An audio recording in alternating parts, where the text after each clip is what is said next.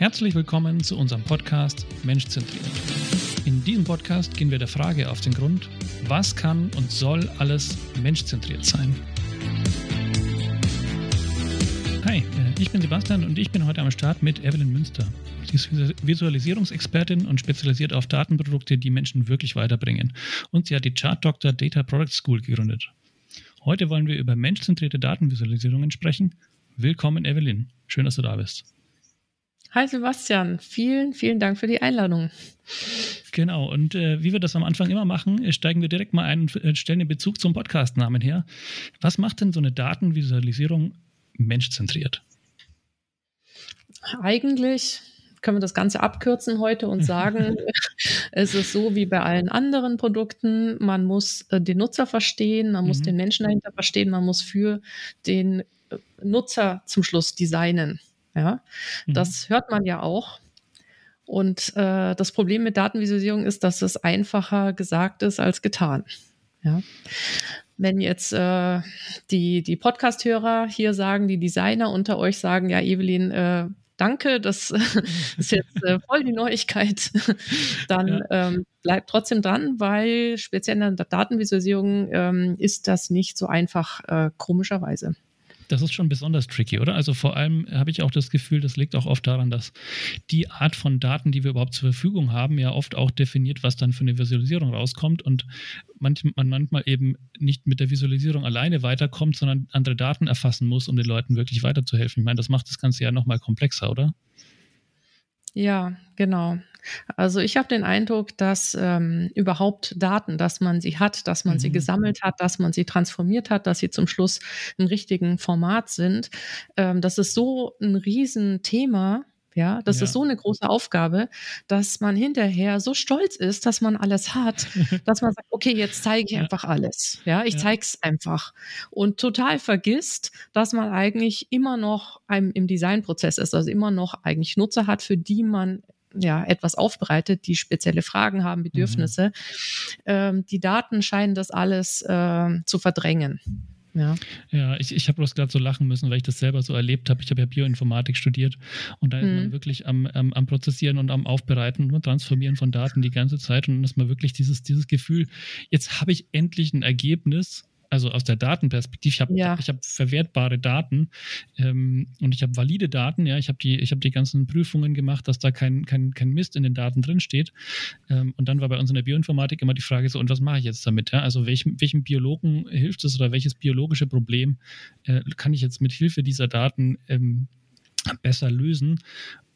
Und das ist dann einfach oft auch nochmal die, die, die schwierigere Frage. Also hast du, hast du das Gefühl, dass so ein ähm, ein, ein Datenanalyseprozess ähm, oft eigentlich einfach komplett falsch läuft, weil man viel stärker Spaß an den äh, Daten hat, als von Anfang an an den Nutzen zu denken, der hinten äh, dabei dann rauskommen muss? Ähm, ja, also ich meine, Spaß an Daten ist ja super, ähm, wenn man das hat. Ja. Aber allein schon die Frage, äh, welcher bioinformatische Prozess ähm, kann eigentlich von diesen Daten profitieren, mhm. so eine Frage wird ganz oft einfach nicht gestellt. Und ähm, wenn man jetzt mal überlegt, also äh, angenommen, ich designe jetzt einen Stuhl.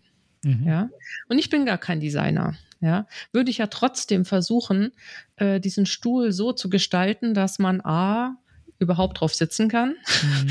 und B, vielleicht möglichst bequem drauf sitzt oder möglichst unbequem oder was auch immer ich damit möchte. Ich würde mir eigentlich und, Designziele setzen in irgendeiner Art. Ja, und solange ich Stühle designe, ist das so ganz natürlich, ja. Da mhm. braucht man keine Designausbildung, um auf diese Idee zu kommen.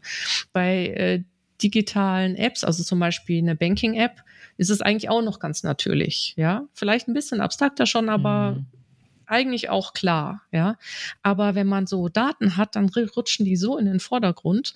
Da ist man so abgelenkt davon. Ähm, das ist so ein Riesending und Thema, die zu beherrschen, dass äh, komischerweise es immer vergessen wird. Und auch mir geht's heute noch so, dass ich mich immer wieder ermahnen muss, ähm, Moment, was war jetzt eigentlich die Datenfrage, was, was wollen die Nutzer eigentlich? Weil man auch so begeistert ist davon, mhm. oh toll, und wir wollen das alles zeigen und so.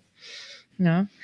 Ähm, dann kommt noch dazu, dass äh, bei Datenprodukten halt ganz oft der Fall ist, dass ich als Designer nicht der Nutzer bin. Ja, ja? ja, Das ist jetzt etwas, was nicht datenspezifisch ist. Natürlich, also bei einer Banking-App geht es noch gerade, beim Stuhl auch, aber es gibt schon ganz viele digitale Apps, wo du halt nicht der Nutzer bist. Das ist also eher noch Absolut. was Allgemeines. Jetzt kommt aber noch dazu, dass ähm, 95 Prozent der Datenvisualisierungen nicht von Designern ähm, gestaltet werden, in der mhm. Realität, sondern eigentlich von Datenanalysten, BI-Experten, die äh, keine Designausbildung haben und deswegen auch äh, gar nicht auf die Idee kommen, dass man eigentlich auf den Nutzer gucken muss oder diese ganzen Methoden, die man als UX-Designer einfach drauf hat, halt nicht drauf haben, ja, und auch nicht dieses Selbstvertrauen haben, sich in so einer BI-Abteilung breitbeinig hinzustellen, zu sagen, nee, also bevor ich jetzt hier dieses Dashboard mache, brauche ich erstmal 27 Workshops und äh, Nutzerinterviews, ja. bitte, und drei Monate Zeit.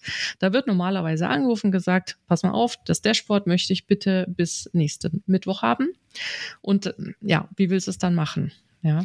Aber ist es dann so, dass ich in diesem, in dem Job, also wenn ich jetzt Data Analyst bin oder BI-Experte mhm. im Unternehmen bin, dann habe ich ja auch einen Auftrag mit den Daten irgendeinen Geschäftsprozess zu verbessern oder irgendwie zum Geschäftserfolg beizutragen, sage ich jetzt mal ganz allgemein. Und äh, dazu muss ich ja auch die richtigen Daten an, analysieren erstmal und korrekt äh, weiterverarbeiten und korrekt aufbereiten, dass ich diesen Beitrag überhaupt leisten kann. Ähm, das hört sich jetzt für mich so ja. an, als würde das daran auch dann manchmal scheitern, weil ich eben, wenn ich das, wenn ich den letzten Schritt nicht gegangen bin, dann leiste ich ja den Beitrag nicht. Ja, wenn die Leute, die diese Daten konsumieren, nichts daraus lernen können, dann, ähm, dann fehlt mir, dann reißt am letzten Schritt quasi die, die Wertschöpfungskette ab von einem, äh, von, der, von dem Datenprodukt. Ja, also super schade, aber das ist Realität. Also okay. wer immer jetzt diesen Podcast hört, der sagt, das äh, ist bei uns auch so. Diese Dashboards, die werden zwar produziert, aber nicht mhm. benutzt. Kann ich nur sagen, welcome to the club, ähm, ganz normal. Und es ist unglaublich, wie viel da ähm, verstaubt und äh, auf Halde produziert wird. Und das wird ja. als ganz normal angesehen. Ja, erst jetzt so nach und nach kommen die Leute drauf, so dass sie sagen, Moment mal, mit dem normalen Dashboarding-Prozess stimmt was nicht. Mhm. Ähm, es frustriert mich. Ich persönlich möchte ja auch irgendwas Sinnvolles beitragen zum Unternehmen ähm, und äh, das gelingt mir nicht. Ja, ich bin in, im, im Analysten Burnout, ja, weil ständig mhm. neue Anforderungen dazu kommen. Die Nutzer sind unzufrieden, sie benutzen es nicht oder sie wollen ständig irgendwas Neues haben. Ich ähm, baue Dashboards ohne Ende und zum Schluss kommt nichts mehr rum. Ähm, ein, ein Ursache dafür ist auch, dass wir anerkennen müssen, dass Daten oder Datenvisualisierung ähm, eine neue Sprache ist, mhm. die wir erst lernen müssen. Ja, also da Was haben wir nicht einfach. Sprache? Also wie, wie, wie, wenn, wenn du sagst, das, das, müssen wir erst lernen. Also ich verstehe es ein Stück weit, weil ich habe das studiert, ja, diese ganzen Begriffe ja, und die ganzen Symboliken und so also weiter. Also wir, wir haben äh, mhm. grundsätzlich gelernt, ähm, natürliche Dinge in Sprache, in natürlicher Sprache zu formulieren, wie Achtung, ja. da steht ein Baum, der fällt gleich um, sowas. Ja, aber Daten sind halt nochmal eine abstrakte Schicht zwischen der echten Welt und uns. Ja, wenn wir jetzt Daten sammeln und die in Form einer Tabelle aufbereiten, dann ist das quasi im Interface eine weitere Schicht, ja, zwischen dem, was mhm. wir eigentlich sehen wollen. Also wir wollen ja eigentlich nie die Daten sehen, sondern wir wollen durch die Daten durchgucken dahinter in die echte Welt. Wir ja. wollen zum Beispiel sehen, wie läuft äh, mein Produkt, wie gut verkauft sich das. Ja, ich will nicht die Daten, das interessiert mich gar nicht. Ich habe immer eine Frage bezüglich der echten Welt. Ja. ja. Und ähm, die Daten sind halt eine Möglichkeit für uns über einen kleinen Umweg, Dinge, die wir gar nicht sehen können, trotzdem zu sehen, also zu messen und uns damit auszudrücken. Und das ist aber relativ neu. Das heißt, es gibt sehr, sehr viele Nutzer, die hatten noch wenig ähm, Erfahrung mit Daten. Und ähm, wenn du sie fragst, hey, was willst du eigentlich in einem Dashboard haben?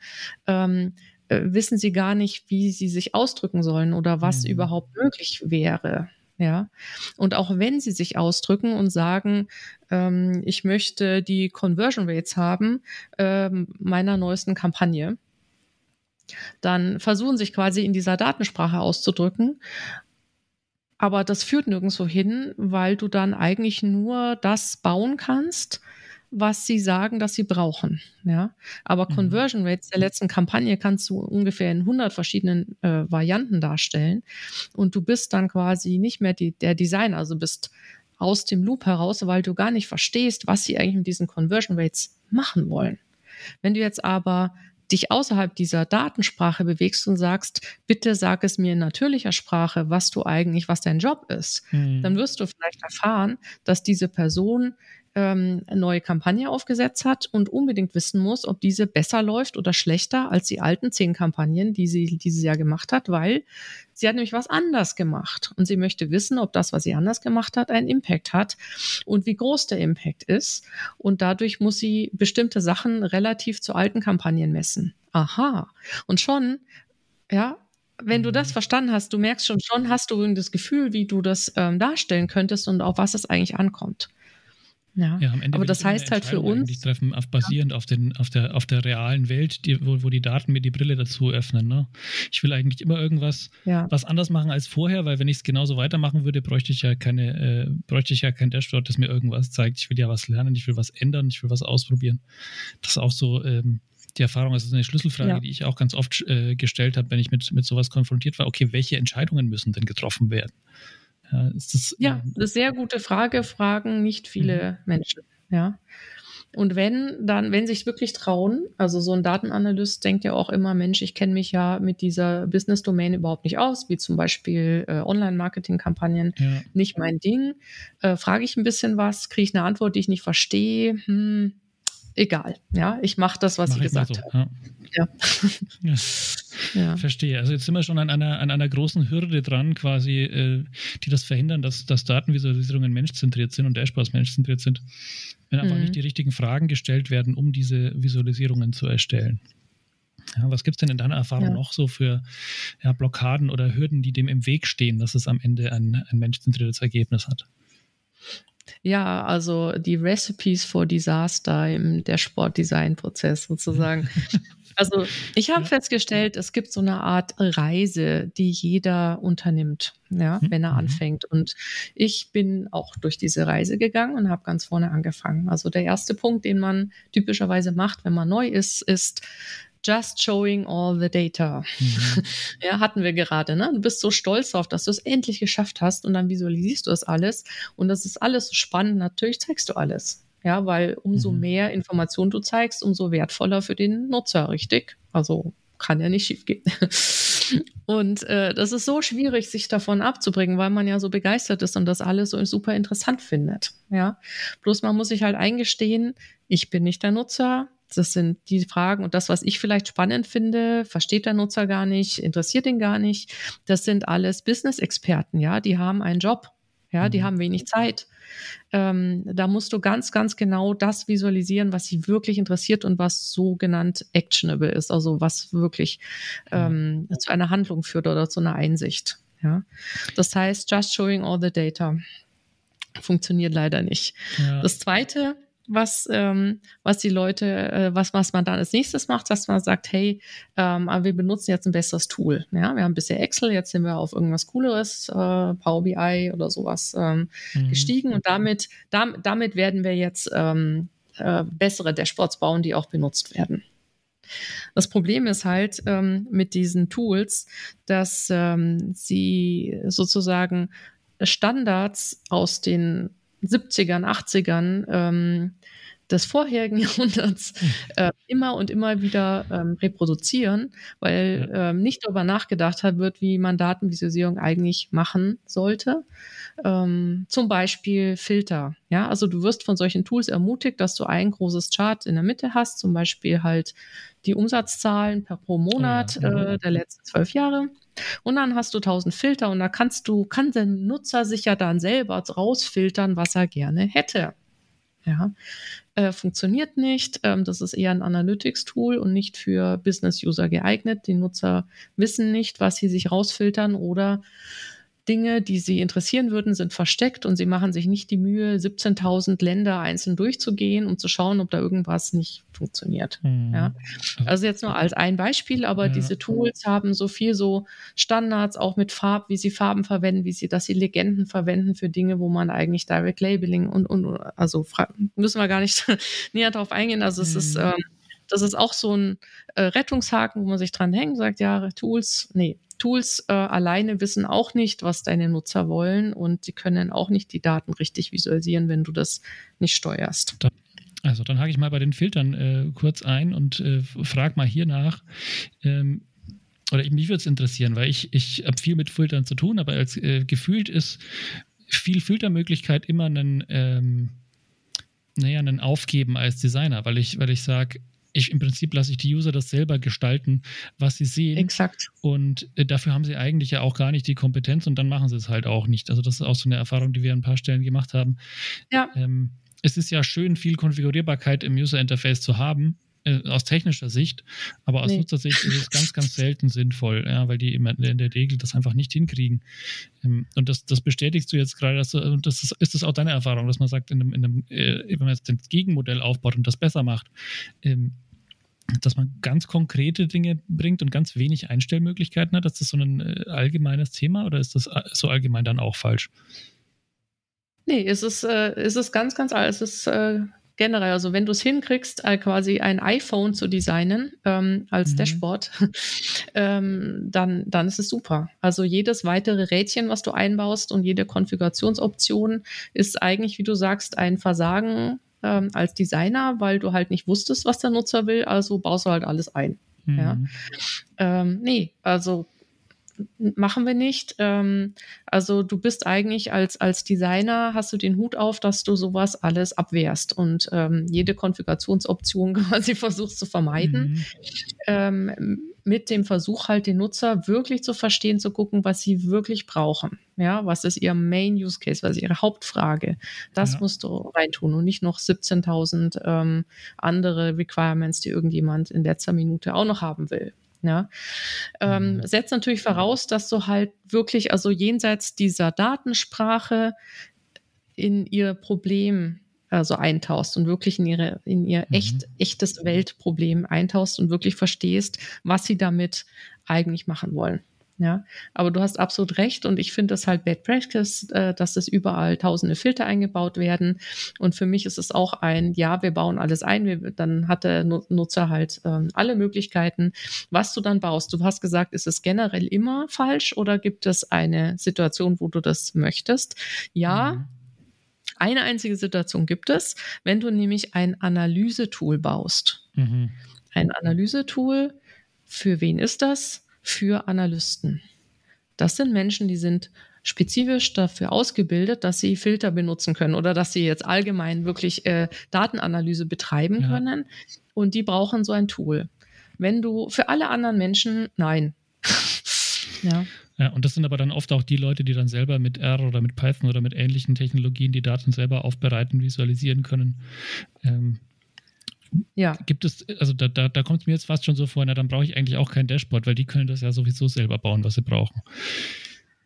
Ja, also ich baue auch, also ich habe auch manchmal Projekte, wo ich tatsächlich Analyse-Tools baue. Mhm. Ähm, das ist dann immer sehr, sehr interessant, aber da gibt es auch ähm, also wenn du jetzt zum Beispiel ein Analyse-Tool baust für ähm, Online-Marketing-Experten, mhm. dann kannst du es mehr eingrenzen als äh, zum Beispiel Tableau. Ja, weil sie ja. spezifischeren Workflows, spezifischere Use Cases haben. Das heißt, du kannst es etwas spezifischer für ihre Anforderungen designen als so ein allgemeines Tool. Also manchmal gibt es tatsächlich das, dass du ein Analysetool für ein mhm. bestimmtes ähm, Business-Domäne ähm, entwickeln willst. Ja. ja kann, es gibt auch tatsächlich ähm, ähm, Unternehmen, die sind so datengetrieben, ähm, die dass wirklich jeder, in, in jeder Abteilung, Leute arbeiten den ganzen Tag mit Daten und äh, da kannst du wirklich viel, viel mehr Analyse einbauen als in mhm. anderen Unternehmen. Also es kommt sehr drauf an, auf die Datenkompetenz. Da muss man ein bisschen Gefühl dafür entwickeln. Ja, das ist die große Variable, aber natürlich schon so, dass die bei den meisten den Nutzenden schon sehr nahe Null ist. Ne? Also im Sinne von, ähm, also jetzt nicht, nicht äh, ich hoffe, das war jetzt nicht abwertend gesprochen, ja, sondern einfach im Sinne von, die haben halt nicht, äh, die haben halt kein Statistikstudium absolviert, ja. Ähm, und die haben kein, äh, kein äh, Datenanalyse-Hintergrund, weil, weil ihr eigentlicher Job halt was komplett anderes ist. Ja, und nach wie vor wird es in der Schule nicht vermittelt, im Studium kaum vermittelt. Mhm. Ähm, das heißt, auch die jungen Leute, die heute auf den Jobmarkt kommen, haben das auch nach wie vor nicht. Also wir gerade hier in Deutschland, ja, wir haben ein riesiges, riesigen Nachholbedarf. Mhm. Und ähm, was wir als Dashboard-Gestalter machen können oder machen müssen, ist für diese Menschen Dashboards zu gestalten. Und das ist der große Hebel. Also umso weniger Datenkompetenz meine Nutzer mhm. haben, umso stärker, umso besser muss mein Design sein. Umso ja, mehr genau. Liebe muss ich auch in das Design stecken, umso besser muss ich ihre Fragen, ihre Aufgaben verstehen. Und dann klappt das trotzdem. Ja, du kannst eine Menge machen mit gutem Design, indem du halt zum Beispiel auch erklärst, wie lese ich eigentlich ein Histogramm oder ein Scatterplot. Ja, kann man machen mit Design, muss man mhm. halt ein bisschen mehr Mühe reintun. Ne? Ja, wir hatten noch mehr Recipes for Disaster, ja. Genau, da wollte ich jetzt gerade fragen, da wollte ich die Klammer wieder schließen, weil wir so ein bisschen ja. abgedriftet sind. Ähm, was das ja. noch für oder wie diese, wie diese Reise weitergeht, ja, mit den Recipes for Disaster. Genau, also wir hatten erstmal Just Show All the Data, dann ah, Tools, damit werde ich alles retten. Ähm, klappt dann auch nicht, das merkt man irgendwann. Ähm, das dritte, der dritte Schritt ist Best Practices. Ja, mhm. da fängt man an, wirklich mal ein Buch zu lesen, von Tafti einen Kurs zu belegen.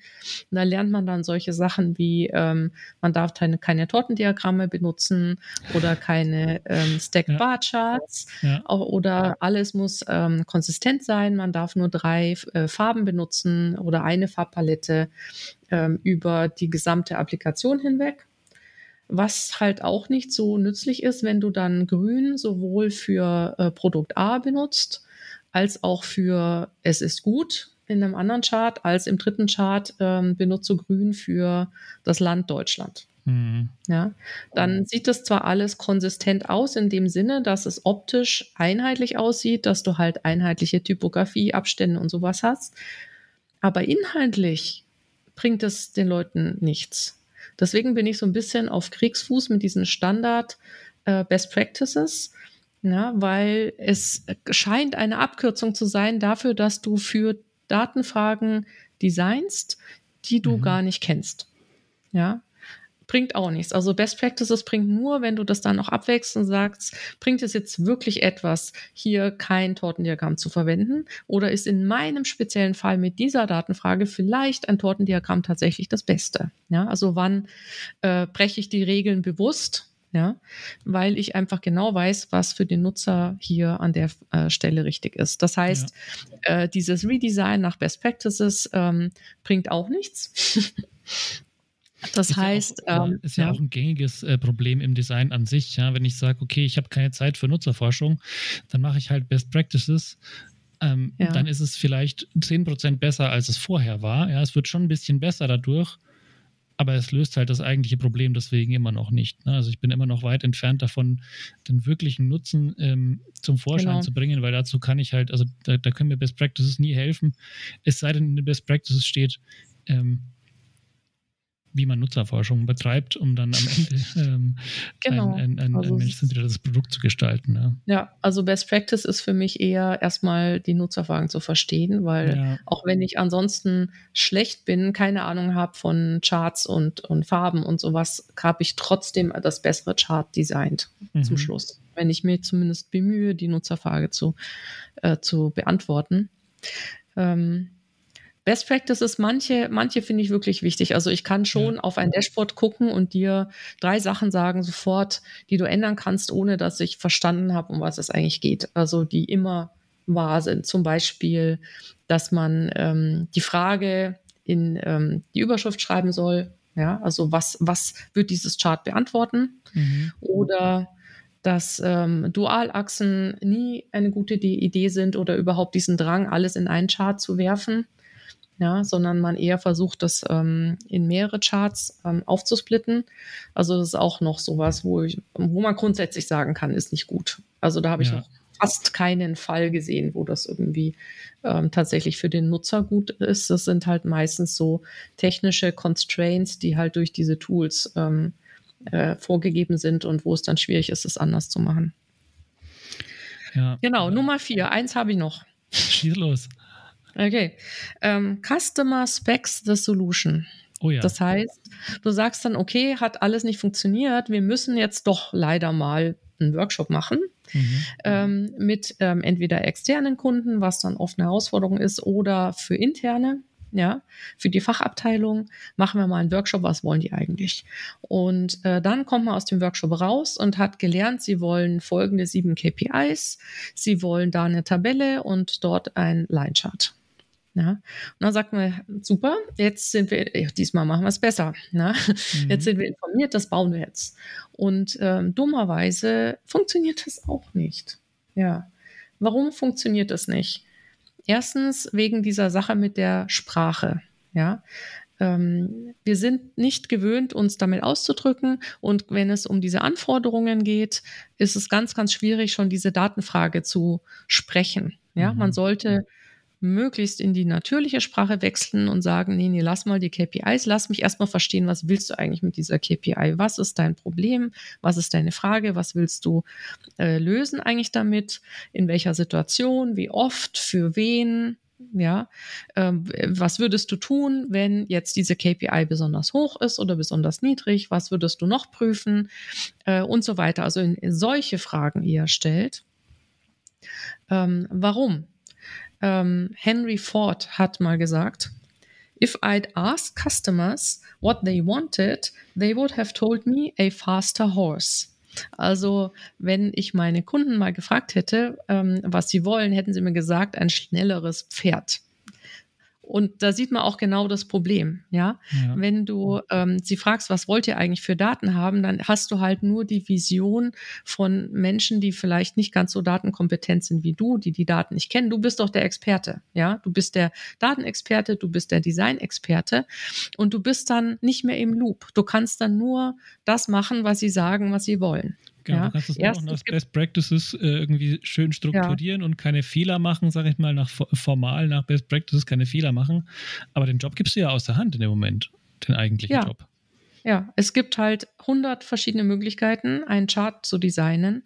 Und da nimmst du halt eine, die dir am besten gefällt oder so, mhm. oder was Best Practice sagt, dass du machen sollst. Aber du hast halt nicht verstanden, warum sie es brauchen. Und deswegen kannst du nicht für diesen Use Case designen. Du bist einfach nicht im Loop. Das ist das Erste. Und das Zweite ist, deine Designkompetenz, deine Ideen, deine Möglichkeit, eine Vision zu entwickeln, die weitergeht als das, was sich der Nutzer jemals vorstellen konnte, mhm. ist nicht mehr drin. Und das ist auch ein Feedback, was ich halt ganz oft ähm, bekomme, freut mich immer sehr, wenn jemand ähm, bei meinen Kursen mitgemacht hat. Ähm, ja, wir haben jetzt diesen Workshop gemacht und äh, aus diesem kleinen Dashboard ist ein großes Projekt geworden, weil wir jetzt endlich verstehen, was der Kunde eigentlich möchte. Mhm. Ja. Und jetzt können wir das, jetzt können wir das wirklich, äh, wir haben tolle Ideen und die können wir jetzt umsetzen. Und so geht's mir auch jedes Mal. Und ich freue mich immer wie ein Schnitzel, wenn ich in so einem Workshop, in so einem Interview merke, was, also dann merke, was sie wirklich wollen, Fragen stelle und dann merke, hey, man kann viel, viel mehr machen als nur diese eine KPI anzeigen. Das Dashboard kann tausendmal hilfre hilfreicher werden, als es im Moment ist oder als es geplant war. Ja, und das ist immer so, das sind immer so die schönsten Momente in meinem Job. Ja, das ist auch, ja. also ich meine, das ist ja in der Designbranche, sage ich mal, schon zum Mantra geworden, ne? dass man eben versucht, die Leute nicht danach zu fragen, was sie wollen, ähm, sondern sie danach zu äh, sondern versucht herauszufinden, was sie wirklich brauchen. Ja, Im Prinzip kriegt man als yes. Designer ja immer die, die, die Antwort, die man verdient mit der Frage, die man halt gestellt hat. Ähm, und wenn man, wenn man bessere Fragen stellt und in, in natürlicher Sprache über die tatsächlichen Probleme ähm, und Bedürfnisse mit den Leuten spricht, ähm, dann findet ja. man oder dann kriegt man die Werkzeuge in die Hand, die man dann nutzen kann, um ein, um, um ein gutes äh, Lösung für diese Probleme dann wirklich auch zu bauen mit der eigenen äh, Kompetenz als Designer. Ne? Das ist so das, wo ich, äh, wo ich mich auch immer, äh, ja, was einfach schade ist, wenn man, wenn man, wenn man das Gefühl hat, jetzt lasse ich, jetzt ich den Nutzenden die ganze Arbeit machen, ja, und die haben dafür leider auch nicht die Kompetenz, dann kommt halt auch was raus, was ihnen am Ende nicht so viel weiterhilft, weil es halt die, ähm, die Wünsche enthält und nicht die Bedürfnisse erfüllt. Ja. ja.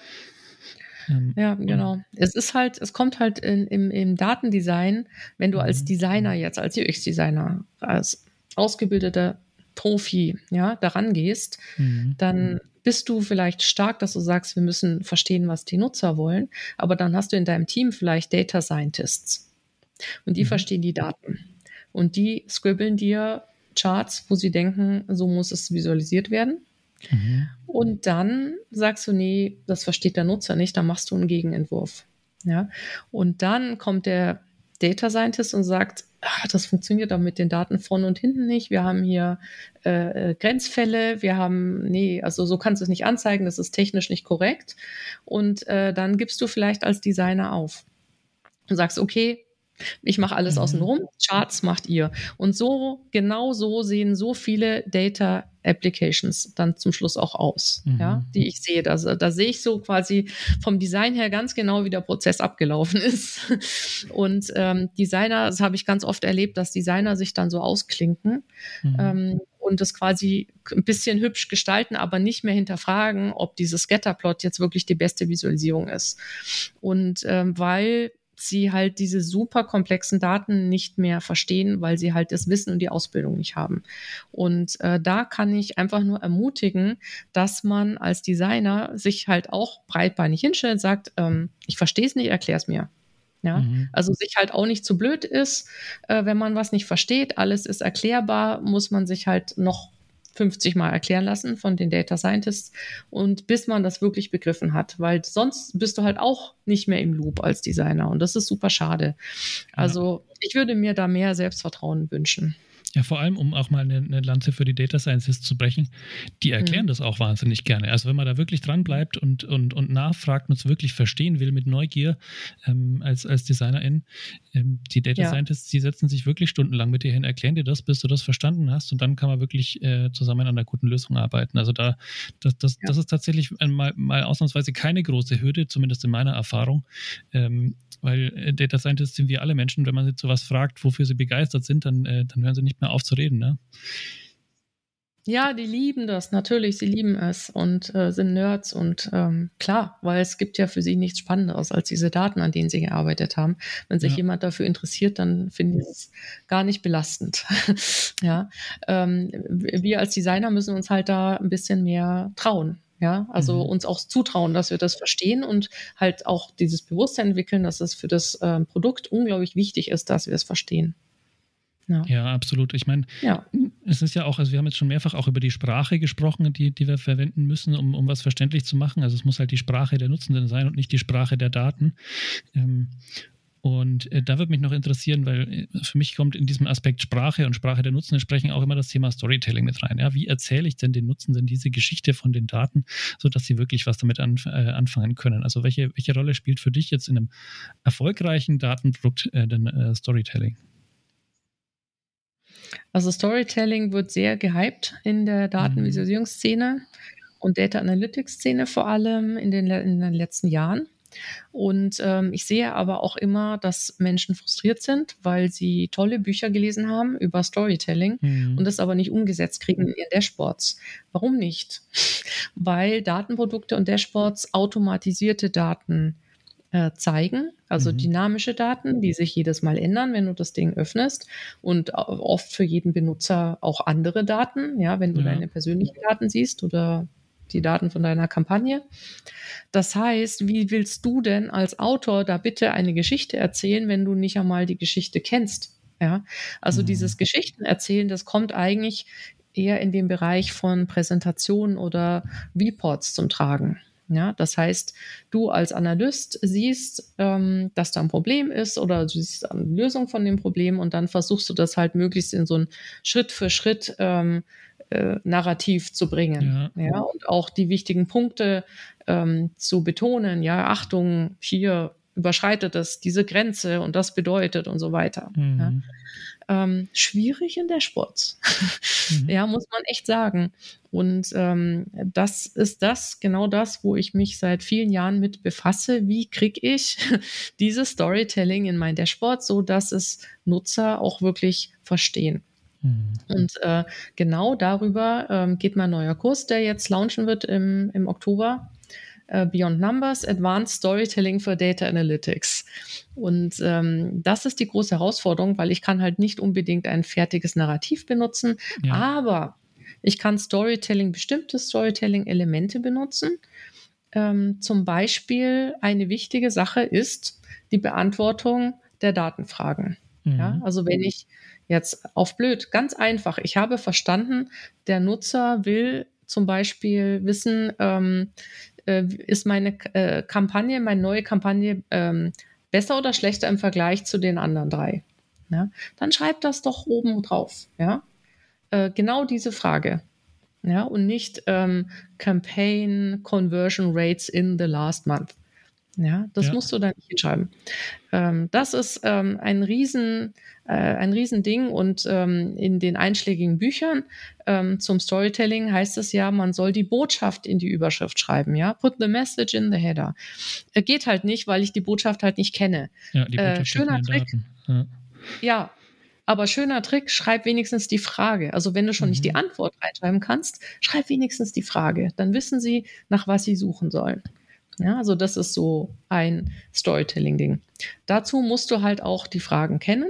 Das mhm. ist die größte Aufgabe, sie runterzubrechen äh, zu wirklich ganz, ganz konkreten Fragen, die du auch dann vernünftig strukturierst. Das heißt, das wäre ein weiteres Element, dass du quasi typischerweise hast du dann so eine Hierarchie an Datenfragen. Die erste wenn du die beantwortet hast, so zum Beispiel, ähm, äh, wie läuft, ähm, wie läuft unser Umsatz ähm, diesen Monat, ja, dann mhm. hast du die beantwortet, wie von wegen, ups, schlecht, ist ähm, stark gesunken gegenüber Vormonat und gegenüber äh, Monat vom letzten Jahr. Ja. Ähm, nächste Frage, woran liegt's? Ja, es ist mhm. eigentlich immer das Gleiche. Ja, dann brauchst du ein neues Dashboard, was eben äh, diese Root Causes anschaut.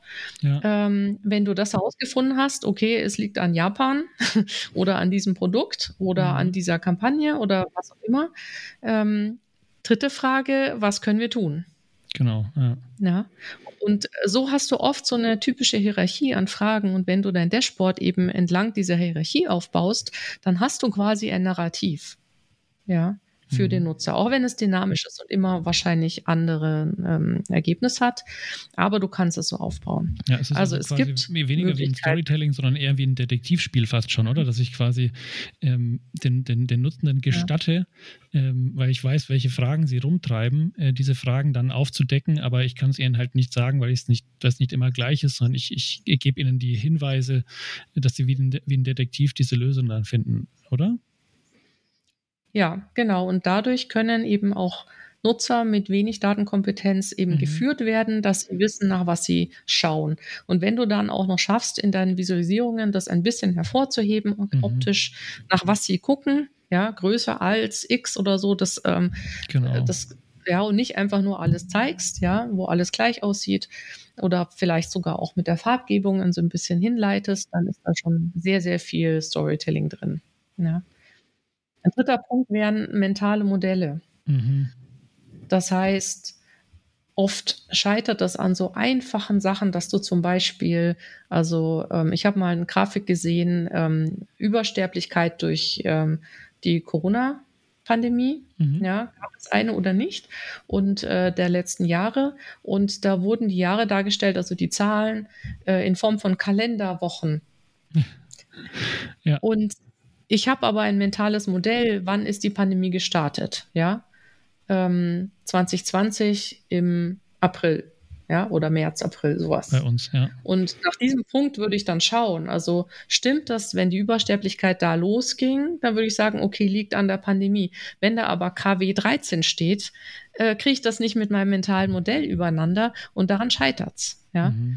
Also es sind so ganz, ganz einfache Sachen, und ähm, mentale Modelle sind eigentlich der Elefant im Raum. Also ich kann Daten ohne mein mentales Modell der Wirklichkeit äh, zu, herzuziehen oder zu verwenden, kann ich sie nicht interpretieren. Daten sind nur Indizien, ja, einzelne mhm. Punktmessungen. Ja, tausend Sachen passieren in der echten Welt und ich messe so einzelne Sachen. Ja, und ganz, ganz viel, was dazwischen passiert ist, fehlt. Es pass also fehlt auch die Kausalität. Du weißt nicht, was was verursacht hat. Das ist einfach nur so einzelne Datenpunkte. Das heißt, ohne unsere mentalen Modelle können wir überhaupt keinen Wert daraus ziehen, keine Einsichten. Und äh, deswegen ist es so extrem wichtig, dass wir die mentalen Modelle der Nutzer kennen. Also es bringt ja auch nichts, wenn wir ein Dashboard designen, was wir verstehen mit unserem der Wissen. Data Scientist ja, oder Designer abdeckt, genau. Ja. Ja, sondern der Nutzer. Und da muss man schauen, wo starten die? Haben die vielleicht gibt es verschiedene Nutzergruppen mhm. mit verschiedenen mentalen Modellen? Was muss man vielleicht einmal erklären und dann haben sie es verstanden? Es ist auch immer einfach, äh, einfacher, wenn man nach mentalen Modellen ähm, designt. Also Beispiel Tortendiagramm mhm. nochmal. Ähm, ein Tortendiagramm ist eine geniale Visualisierung, auch wenn sie so viel kritisiert wird, weil es mein mentales Modell von Teile eines Ganzen unterstützt. Genau. Ja. Also wenn ich jetzt zum Beispiel zeigen will, 30 Prozent von 100, ja, dann kann ich das theoretisch auch mit Balkendiagrammen machen, aber da könnte ich, da ist nicht gesagt, dass es 100 Prozent sind, dass ich alle Balken tatsächlich anzeige. Ja. Aber wenn ich so ein Tortendiagramm mache, dann ist das einfach klar. Ja, und ähm, sowas unterstützt halt das, das Datenverstehen enorm, weil du da nicht so viel Grips reinstecken musst, nicht so viel Energie, nicht so viel Mental Load, um äh, das zu dekodieren.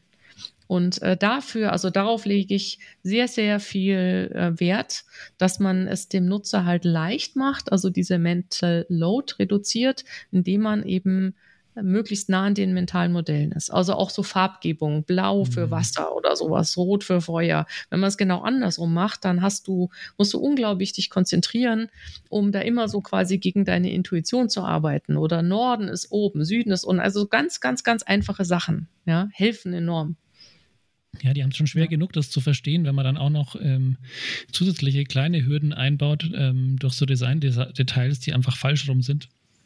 Absolut. Äh, das, äh, das, das kann ich gut nachvollziehen. Da, da, da wird man manchmal komplett aus dem Ruder geworfen als Nutzender ähm, und, und, und braucht echt wieder, wieder Zeit, um wieder dem, zurückzufinden zu dem Thema, das ein, oder zu der Frage, die einen eigentlich getrieben hat.